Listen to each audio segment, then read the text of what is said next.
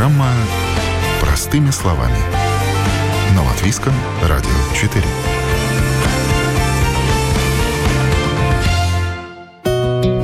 Смотреть вперед, шагать с носка, не делать резких движений. С этих азов начинается путь в слэклайн. Хождение по стропе – задача не из легких. Но это захватывает и может изрядно пощекотать нервы, если канатоходец овладеет мастерством настолько, чтобы прогуляться по веревке, натянутой между многоэтажками. Например.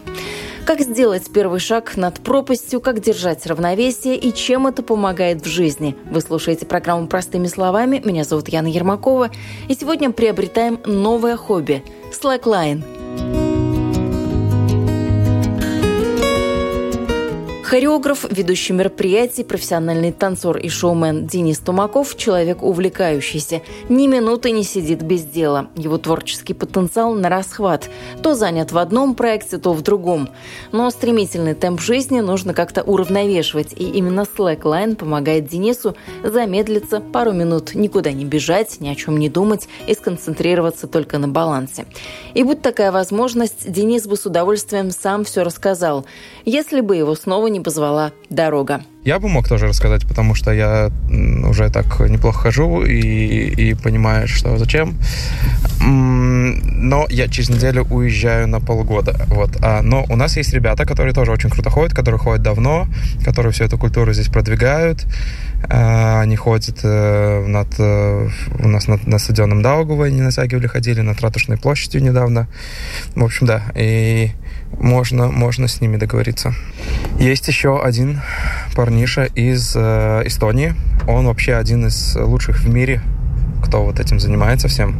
Он занимается больше уже 10 лет. Э, он чемпион мира по слэклайну. А, с ним как-то встретиться, взять интервью у него, это было бы, конечно, самый топ. Ну что ж, сказано, сделано. Мне удалось созвониться с гуру слэклайна, о котором говорил Денис. В Эстонии это очень известный спортсмен Ян Розе, трехкратный чемпион мира, обладатель нескольких мировых рекордов. Он побил такой мировой рекорд, как три задних сальта подряд и сделал какое-то невероятное количество сальто за полчаса. Но еще Ян Розе поставил шоу слэклайнеров для турне турне певицы Мадонны. Недавно Ян Розы в Роттердаме в самом центре города пересек реку по канату, протянутому между двумя небоскребами на высоте 150 метров. Путь в более чем полкилометра, а именно 625 метров по воздуху, он преодолел всего лишь за 48 минут. Но у меня, собственно, к вам один и главный вопрос. Как вы это делаете и как вы не падаете? Тут как бы важно смотреть как раз в горизонт перед собой, там стабильную точку, и держаться ее как бы цели. Важно разделять. Хождение по стропе имеет несколько разновидностей. Slackline – это хождение относительно невысоко над землей, от 20 сантиметров до метра. Highline подразумевает стропу, закрепленную от нескольких десятков метров до нескольких сотен. И есть еще триклайн – это акробатические трюки на стропе. Ян – лучший во всем и самый титулованный слэклайнер на планете. В уголке для наград и призов уже некуда ставить куб кубки. И несмотря на это, он продолжает каждый день учиться и оттачивать свое мастерство. Постоянно падаю. Ну, то есть никак по-другому. Я начинал с триклайна, то есть до сих пор этим занимаюсь также, потому что у слэклайна есть разные виды.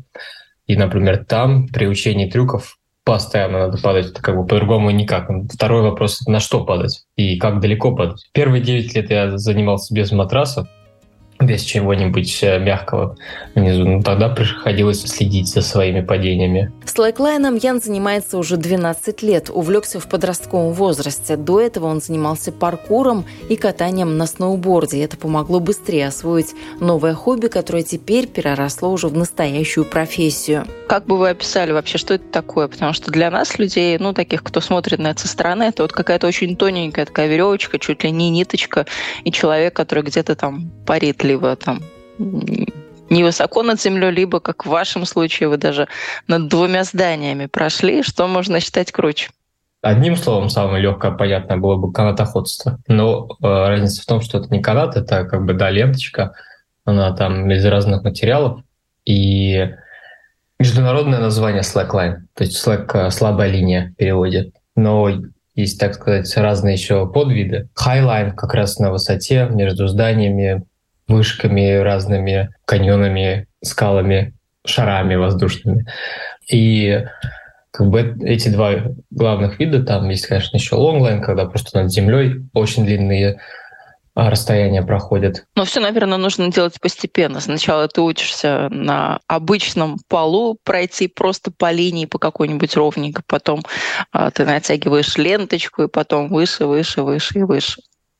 Ну, на полу пройти по ленточке, может, не даст то же самое чувство, что на самой вот этой стропе, так как а, стропа двигается под ногами, это ее фишка главная фишка. И вот отличие тоже от канатоходства, потому что, например, если мы представляем себе канатоходство, ну, такой очень натянутый канат, либо веревка раньше ходили, и там он уже жестко, то есть не двигается совсем под ногами, а slackline, он такой слабенький, если не trickline. Trickline сильно натянут, там почти тонна натяжки, но на высоте, например, highline, он слабенький, там прям идешь, э, шатается по-всякому. Ну, то есть это не то же самое, что в цирке, потому что, он, когда говорят канатоходец, действительно первое, что у нас э, всплывает э, в голове, наша картинка, это вот канатоходец в цирке и какие-то трюки на канатах. На велосипеде кто-то ездит по этому канату, кто-то просто проходит с палочкой, кто-то там, не знаю, с коллегой да. на, на плечах идет по этому канату. Но вот у вас все немножко не так. Элементы, трюки, да, они заимствованы у других спорт как бы все переплетается, и что-то есть новое, скажем, тоже свое, только уникальное. А, это все зависит, конечно, от, самой же стропы, потому что от, натяжки стропы влияет очень сильно также ее динамика. И на каждой стропе можно делать э, одно и то же. То есть на короткой то же самое, что на длинной стропе. Например, длинные стропы там длиннее 50 метров. Можно только как бы ходить, либо баунтить, мы называем э, медленно вверх-вниз. А, а короткие, они такие более быстрые, жесткие, и можно быстрее трюки делать сальто двойные и всякие перевороты.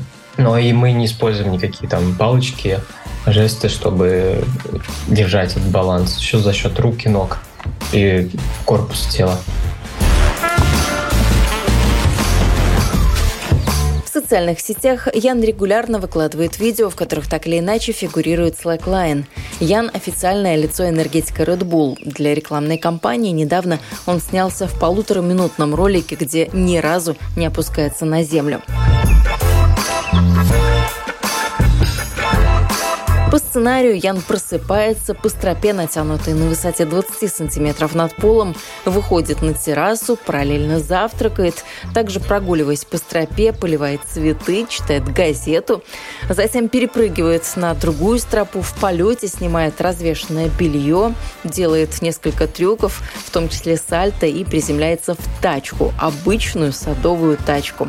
Ну а затем подтягивает себя вместе с тачкой куда-то вверх, и уже на следующем кадре кадре мы видим, как он запрыгивает на платформу, закрепленную между макушек сосен, где находится его офис под открытым небом.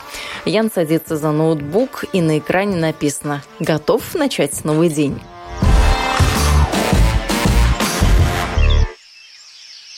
Ну, в вашем случае это не совсем уже хобби, это, как я понимаю, образ жизни раз, но второе это что-то вроде спорта. А, да, это ежедневное занятие у меня уже все это время, сколько я этим занимаюсь, получается, выступления, проекты, музыкальные фильмы, и также есть соревнования.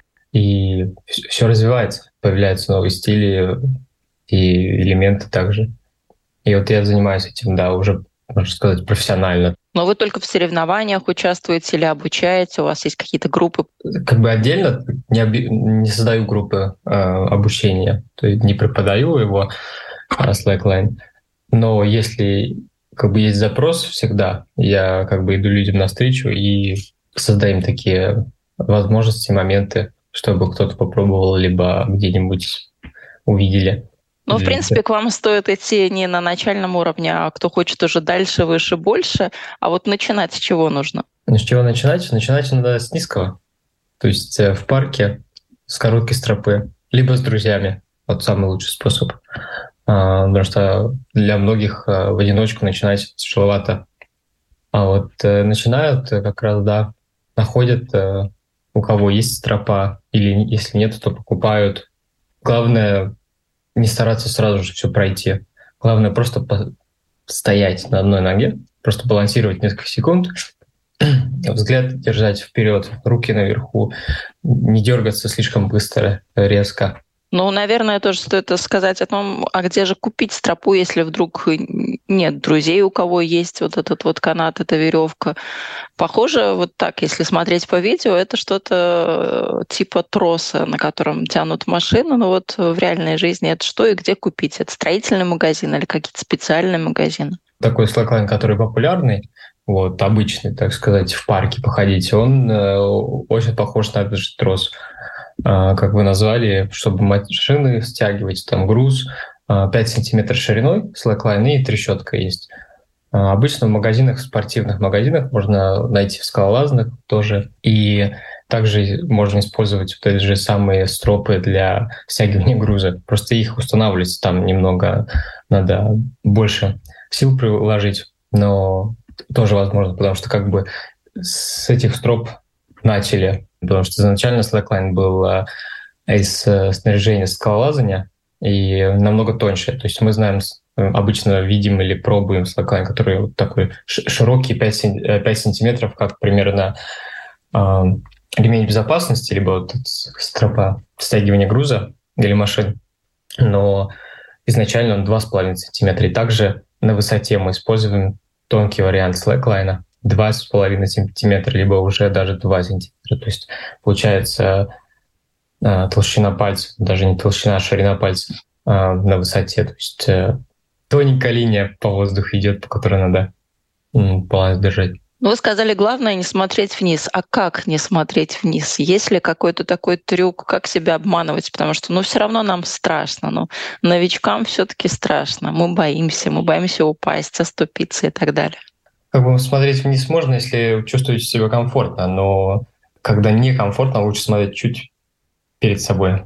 Это я бы привел пример на велосипеде ехать и смотреть, как переднее колесо крутится. Во-первых, я не вижу, куда я иду, не понимаю баланс, потому что если я вниз смотрю, тогда и тело наклоняется вниз. Баланс теряется, таким образом его тяжелее держать. Слишком много информации перед, глазами, которая как раз и пугает нас всех. То, что стропа шатается, она шатается, начинает в мозг информация поступать, что так тяжело все шатается, тело напрягается еще больше, из-за того, что тело напрягается еще больше, она шатается также еще больше. То есть там получается замкнутый круг уже. И вот э, Визуальная часть, да, вперед как бы лучше, ну, но золотых правил как бы нету. Кто хочет, может и закрытыми глазами. Потому что, например, обычно то, что мы видим, то и пугает нас. И спокойствие, потому что напряженные, быстрые движения, они не помогают. И дышать. Как бы это тяжело напомнить себе, потому что бывает и я сам забываю постоянно. Иду, иду, концентрируюсь на одном шаге, а в итоге понимаю, что у меня дыхалка, то есть даже и уже не дышу практически. То есть э, приходится самому себе постоянно напоминать.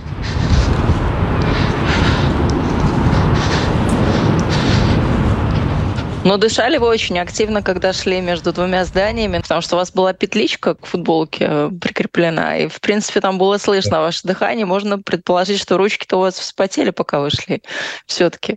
Да, там была высота между 150 и 180 метров. То есть я шел в гору на протяжении 625 метров а, в Роттердаме недавно. И там реально было слышно, да, у меня микрофон был я про него забыл какой-то момент. И там я про, прошел это расстояние за 50 минут, да.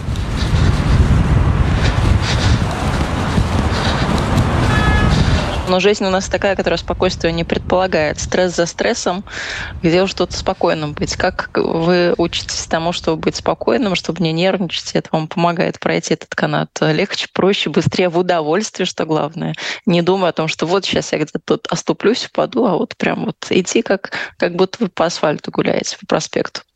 Я бы не сказал, что есть идеальный там способ не чувствовать стресс или такое напряжение маленькое напряжение хорошо. Например, выступлениями я всегда чувствую, сколько лет выступаю, ну, там на корпоративах, фестивалях, публичных э, э, ивентах. И всегда маленькое такое напряжение хорошо, потому что оно заставляет задумываться больше о безопасности и о том, что я буду делать. И концентрироваться также. Но это маленькое, как бы не чересчур больш, большое такое напряжение, где его совсем не могу уже двигаться, да, а как, э, как подходить мелкими шагами. То есть для меня как лучше просто не концентрироваться, вот передо мной там 600 метров или километр длинная, строп, длинная стропа, которая реально может испугать, или там высота большая, а, как бы внушить себе, внушать приходится, да, что потихоньку и смогу. И, конечно же, опыт помогает. Если, если совсем не ходить, не заниматься и резко куда-то лезть, ну, конечно, там тяжело взять вот это спокойствие. Кто с наушниками любит ходить? Вот у меня, если я с музыкой, то в кармане плейлист какой-нибудь такой плавненький, который на протяжении всей ходьбы э, не сильно меняющийся по стилю. Вот тоже помогает как бы внимание переключить на из, из, из посторонних деталей, потому что посторонние детали, я имею в виду, бывают, мешают, концентрируясь, особенно в городе, например, вот это 625 метров, там вертолеты летали, самолеты где-то на фоне, все, люди внизу кричали, корабли проплывали снизу, машины проезжали, и все эти городские шумы, они отвлекают. Дроны еще где-нибудь. И приходится как бы зацикливаться на чем-то одном, чтобы плавненько постоянно.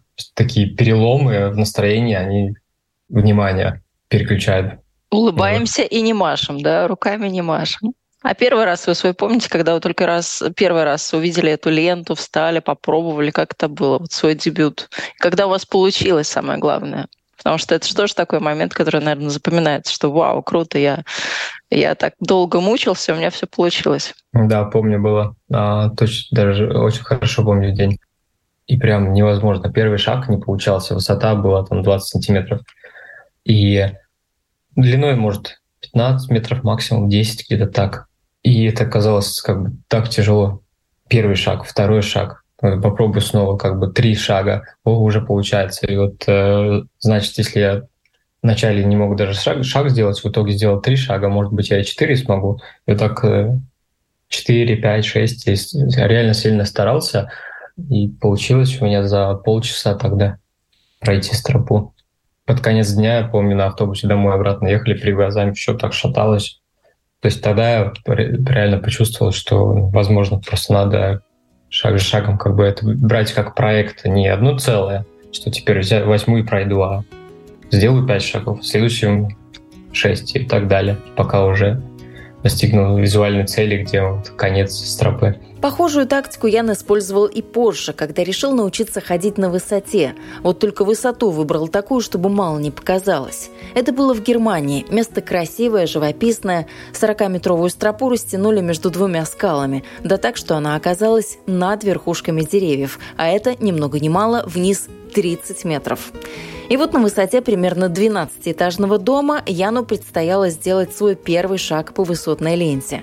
Глядя на то, как это делают другие, молодому человеку казалось, что он совсем справится так же легко, ведь он без проблем ходит и по более длинным стропам. Но Ян не учел одну важную деталь. Он доходил на высоте одного метра над землей, а здесь целых 30 как бы со стороны смотрите совсем другое чувство, потому что когда я уже был э, там в начале стропы, а страховка у нас, она не соединена где-то отдельно по веревке, она всегда бежит по той же стропе, то есть она сзади, снизу как бы можно упасть и 2 метра 3 ниже стропы висеть, потом не залезть обратно, например. Начинающие обычно имеют такие проблемы. Но видя перед собой вот эти 2 сантиметра, делая первый шаг, второй, и все вот так шатается по-страшному, у меня прям и не мог я это никак контролировать, просто стараюсь, и не получается. Очень напряженно настолько. Испугался, повернулся и прыгнул обратно за скалу, захватил себе вот, это был первый раз. И первый раз был прикольный, потому что больше я такого страха особо не, а, не помню, что бы я чувствовал. Сегодня Яна уже ничто не пугает, хотя страх одновременно и хороший, и плохой советчик. Правило в слэклайне, особенно на высоте, простое. Не уверен – не делай. Но мы сейчас говорим о тренировках э, в парке, где-то на открытом воздухе. А можно ли в домашних условиях как-то научиться что-то сделать себе, какое-то подобие вот этого слэклайна, чтобы походить дома? Потому что в зимних условиях, я думаю, там довольно сложно как-то тренироваться вот на открытом воздухе. А есть снаряжение, продается как бы самому сделать, э, чтобы в комнате заниматься тяжеловато, потому что все-таки а, силы натяжения у слэклайна довольно большие, там. От э, несколько сотен килограмм там до тонны уходит, и этого нужна реально рама, сильная рама, и вот у, у slackline производителей есть такие, есть короче, там метр, просто постоять и делать элементы какие-нибудь, спокойные элементы, скажем, элементы в стиле йоги. И еще также рама там 3-4 метра. А у кого есть возможность там в зале большом больше пространства и есть куда цепляться, крепиться, и тоже варианты а, создают и делаются, где прям в спортивных залах можно куда-то зацепить slackline. То есть не так, как детские резиночки. Зацепил условно за два стула и прыгай себе на здоровье. Тут все-таки нужны какие-то особые условия.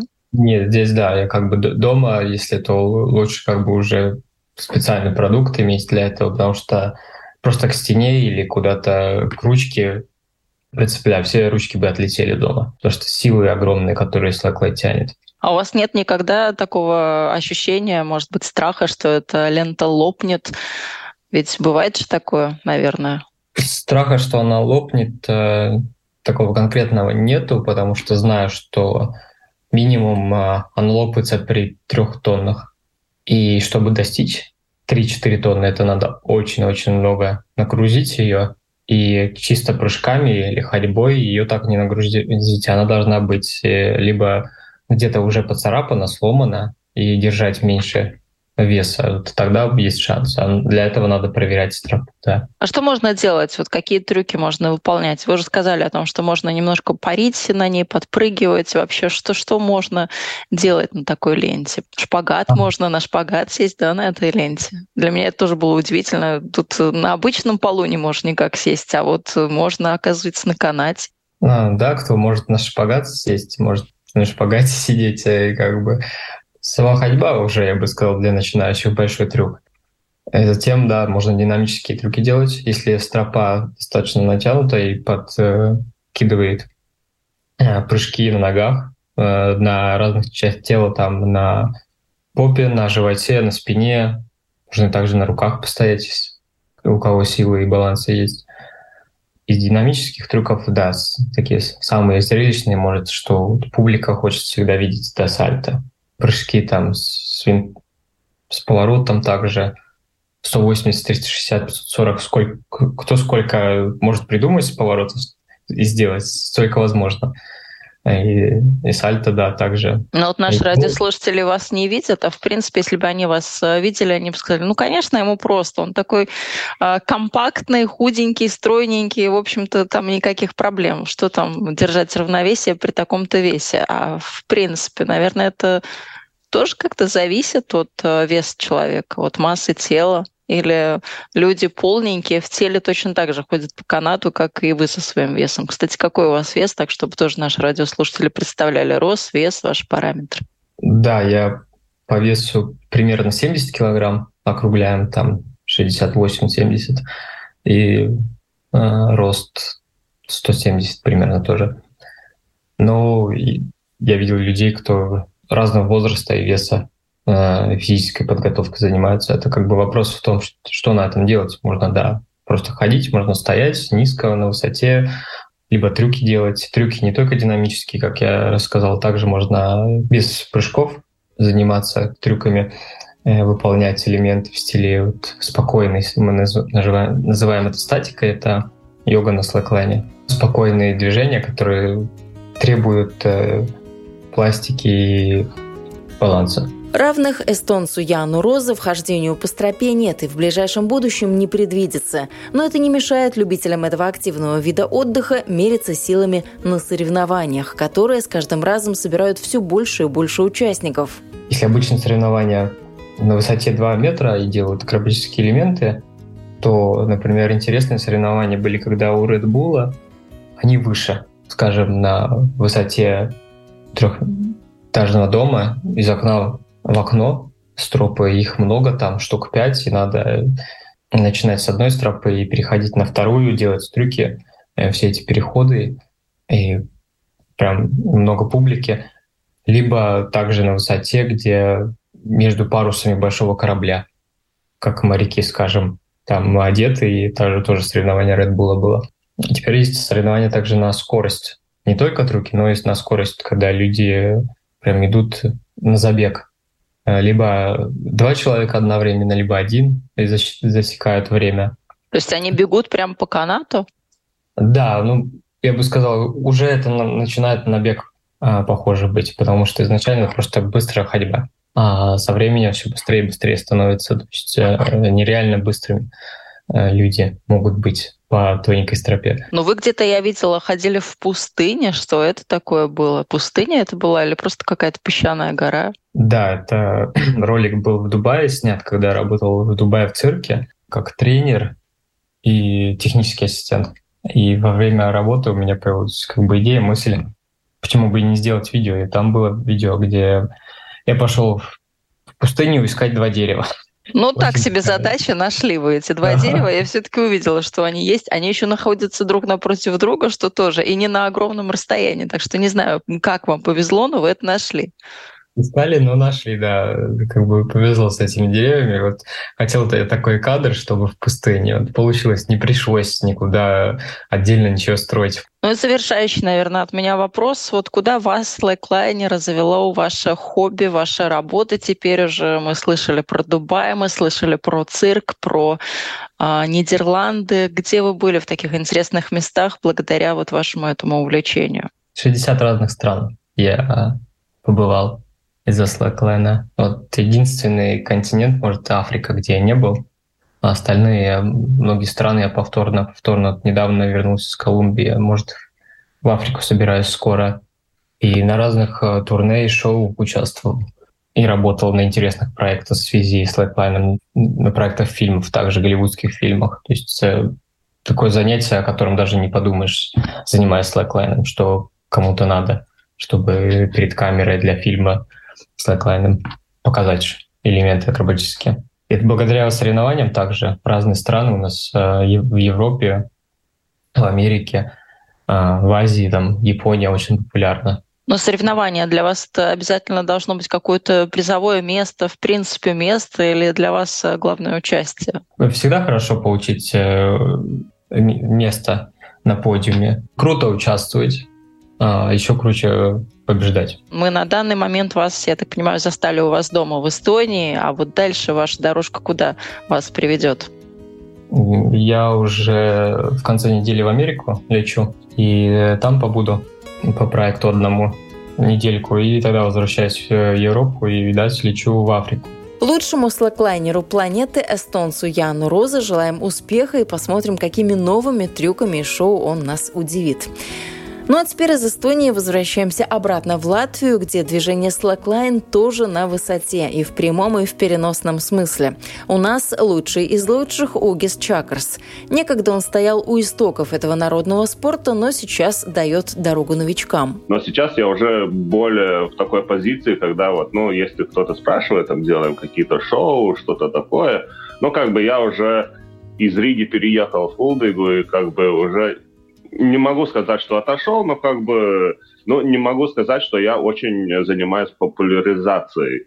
Как бы это уже движение уже достигло какой-то популярности, и э, уже спорт как таковой, он уже, люди уже знают про него. И как бы не знаю, сейчас уже какой-то, не знаю, следующий уровень, когда уже вот, ну, люди знают, люди занимаются, они уже начинают сами, сами делать какие-то свои тренировки. Но есть у нас какие-то кружки, секции? Кружок, как э, кружок, есть только как бы один э, в центр, спот центрс, там, где скейтборд, э, в с улицы, там, там как бы есть кружок по воскресеньям, вечером, но это триклайн, это как бы такое, там, где вот на ленте делают трюки, там как бы те, которые хотят, они приходят и тренируются. Но больше кружков нету со слэклайном, ну, как бы это более летнее занятие. Летом как бы у нас есть большой WhatsApp э, Slack чат, э, где все, которые выходят где-то тренироваться, они вот э, делают там фото или что что-то. Я вот сейчас в парке тренируюсь, присоединяйтесь. Это все развивалось более не как, не знаю, какие-то там тренировки, как фитнес, а более как народный спорт. Просто мы, мы делаем, присоединяйтесь. Ну, кто знает больше, тот, тот учит. Я сам как бы делал какие-то тренировки, но они уже были специфические на каком-то э, чтобы достичь какую- какую-то цель и как бы с началом и концом, и это как бы, ну, не просто кружок, но как бы уже, не знаю, курс, можно так сказать. Сейчас, ну, так, не, не очень активно все происходит, но это, чтобы начать кружки, надо массу людей, и уже какие-то, не знаю, там помещения или что-то такое, чтобы можно было квалитативно, как это, качественно, качественно, да. Во, во, качественно, да. Uh, ну да, и как бы, ну для этого еще массу людей, ну не думаю, что у нас так много пока, но, не знаю, около, не знаю, 150-200 людей, которые, ну как бы знают, у которых есть лента и чем-то занимаются, ну где-то так примерно, я думаю, есть. Ну, в Риге, наверное, это критическая масса тех, кто занимается слэклайном, она побольше, но традиционно в столице, наверное, mm-hmm. больше тех людей, кто интересуется. Вы вот сейчас приехали в Кулдыгу. Как э, там к этому виду спорта, жизни и хобби относятся? Наверное, по первости жители смотрели а, на вас и думали, а что же это такое? Что это за странный такой молодой человек, который растянул ленту между двумя деревьями, еще и ходит по ней? Да, как вы говорили, в Риге есть масса потом немного есть в и где-то еще есть по единицам. И как бы везде, вне Риги, как бы это что-то немного странное, но как бы понятно. А, ну люди э, ходят, там баланс, как бы уже информация как бы есть, может быть, не слэклайн, но канатоходцы или что-то такое. О, ну да, как бы интересно посмотреть, там, попробовать. Но я как бы переехал не в саму Кулдыгу, я там не, не, недалеко, я как бы совсем не, не в городе, э, но все равно всякие, там, не знаю, мероприятия или шоу или что-то такое можно делать. Ну вот я как Тут раз тоже... готовилась вас спросить о том, как вы используете свое хобби э, для жизни, потому что я созванивалась еще с вашим коллегой из Эстонии, наверное, тоже знаете, Ян Рос. А, да, такой да, да. очень интересный молодой человек. Он прям использует свое вот это умение ходить по ленте. Он участвует и в цирковых каких-то представлениях, и куда-то ездит на шоу, на различные. Уже практически весь мир объездил. Как вы используете? Да, да, да. Я примерно так же. Я тоже поездил по миру, но как я вошел в Slackline, это сначала у меня была личная заинтересованность, как бы я чувствовал то, что он мне помогает как бы внутренне и физически. Um, мне было трудно в то время, и как бы начал вот серьезно каждый день тренироваться. Uh, потом я как бы сделал организацию, чтобы это все распростран... распространять. И как бы моя профессия, я ригер, это те люди, которые как бы работают, не знаю, с веревками э, на высоте, там делают в кино станты, э, всякие трюки, кому-то что-то в высоте надо полетать. Я больше иду как э, тот, который организует, и тот, который э, сделает эту ленту, а не как атлет. Как бы в Латвии я, ну, ну, я могу что-то сделать, я могу ходить, там, шоу, шоу такое простое шоу показать, но я как бы вот э, стараюсь найти уже каких-то других атлетов, которые могут уже профессионально делать шоу, и которые можно э, как бы уже рекламировать как шоу. Тоже, да, это дает какие-то возможности. Вот э, в этом году, например, э, Рига Светки, там мы сделали с э, университета на, до Рижской думы ленту на высоте и ходили. И как бы, ну, шоу для людей. И у нас, э, как бы, те, которые ходят, у нас это э, возможность походить в таком месте, как бы тренировка и, и эксклюзивно. А те, которые смотрят внизу, это тоже как бы не каждый день день увидишь, как люди ходят э, по ленте на высоте. А как все-таки ходить по этой ленте? Потому что человеку, который никогда этого не делал, кажется, ну как они все это делают? Тело лучше знает, чем мозг. Надо начать в парке и как бы постепенно шаг, шаг по шагу как бы ты доходишь до этого.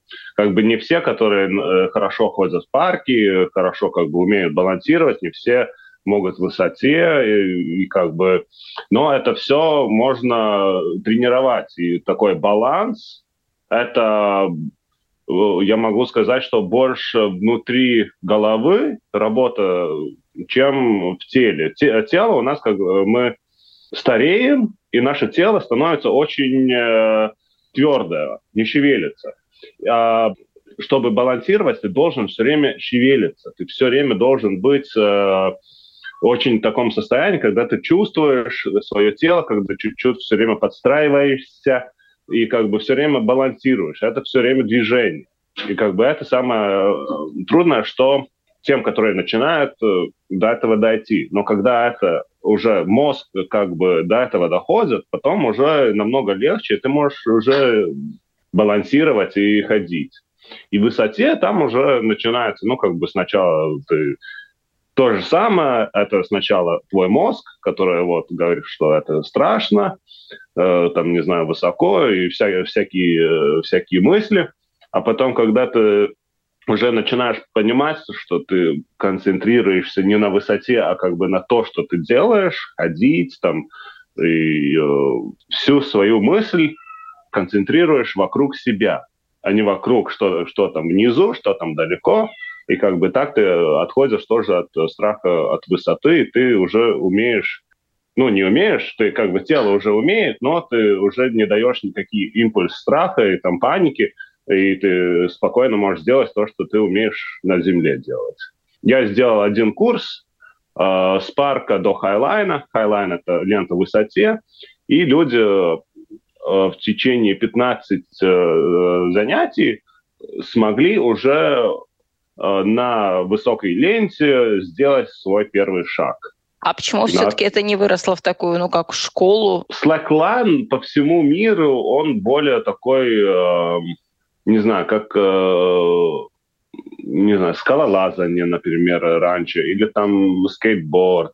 То, что он э, каждый занимается, и нет такого интереса там, э, делать там школы или еще, или, или еще что-то, как бы, потому что я вижу все как бы институции, и это все как ну, как бы, это надо делать, и с этого надо генерировать там деньги, чтобы можно было оплатить школу, там, тренировки, еще тренера. Ну, как бы это, можно сказать, с одной стороны профессионально, но с другой стороны это убивает э, какой-то дух. Э, про, просто мы делаем сами по себе. У нас никого никто не нужен, чтобы это делать. Потому любой может присоединиться, и как бы все время вот с таким э, и восприниманием это и делаем. И я тоже думал, какие-то тренировки, еще что-то, но я не хочу э, с людей э, спрашивать деньги, то, что они могут сделать, там, не знаю, один раз вот э, посмотреть в парке, как, как это люди делают, и потом это очень легко как бы учиться самому. Как-то так я вот это все воспринимаю, потому нет и какой-то, не знаю, школы. Я думаю, это вот есть чат, есть люди, которые ходят, которые тренируются, и как бы все публично, все, все люди, которые заинтересованы, они могут присоединяться. Смотри, как мы это делаем, учись, и это все как бы открыто. Вот так вот все просто и в то же время сложно. Народный спорт, впрочем, на то и народный, что за рекордами мы с вами, например, не гонимся. Но если вдруг амбиции возьмут вверх, можно попробовать посоревноваться с жителем Швейцарии Самуэлем Валери, который установил новый мировой рекорд по хайлайну высокому канату, преодолев расстояние в 1210 метров по натянутому на высоте 240 метров нейлоновому тросу. Это была программа «Простыми словами». Для вас этот выпуск подготовила я, Яна Ермакова. На этом прощаюсь. Всего доброго и до новых встреч в эфире.